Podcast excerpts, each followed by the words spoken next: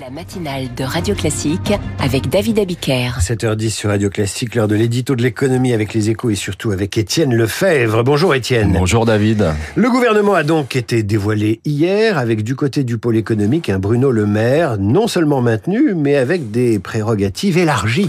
Oui, après bientôt 7 ans à Bercy, le bail se prolonge avec la tutelle sur l'énergie en plus, donc le nucléaire. Dès lundi, lors de ses vœux, Bruno Le Maire avait semblé sûr de son fait. C'est confirmé. Le ministre des Finances, qui détient déjà le record de longévité d'une seule traite à ce poste, pourrait désormais battre celui de Valérie Giscard d'Estaing. Huit ans, mais sur deux périodes. Et soyons clairs, c'est un atout pour le gouvernement. La machine Bercy tourne bien. On l'a vu pendant le Covid et lors de la crise de l'énergie. La politique de l'offre est confortée, tant mieux. Et il y a des chantiers longs à suivre, comme France 2030 ou EDF. C'est encore plus un avantage au niveau européen. Pendant longtemps, la France était raillée parce qu'elle changeait sans cesse ministre des Finances face à la stabilité allemande. Aujourd'hui, c'est l'inverse et ça va compter à Bruxelles, notamment quand il va falloir s'accorder sur le budget européen. Sur le budget français aussi, il y a du pain sur la planche. Oui, et sur ce dossier, Bruno Le Maire sera attendu au tournant car jusqu'à présent, on a beaucoup parlé économie, mais l'exécutif a souvent reculé devant l'obstacle. On attend toujours le décret sur les franchises médicales, par exemple.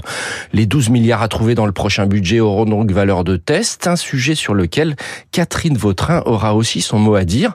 Pressentie pour Matignon en 2022, elle hérite en effet d'un grand pôle travail, affaires sociales, santé, alors que ce secteur était coupé en trois entre Olivier Dussopt, Aurore Berger et Aurélien Rousseau. Cela va dans le sens d'une équipe resserrée avec des grands ministres, ce qui a manqué sous Elisabeth Borne.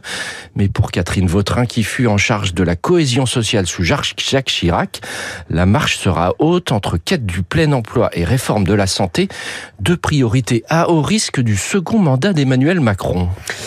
Et oui, euh, Bruno Le Maire qui va peut-être battre un jour le record de Colbert. 18 ans au ministère des Finances euh, avec le, roi Louis XIV. Ce sera compliqué quand même, hein, ne serait-ce que politiquement et institutionnellement.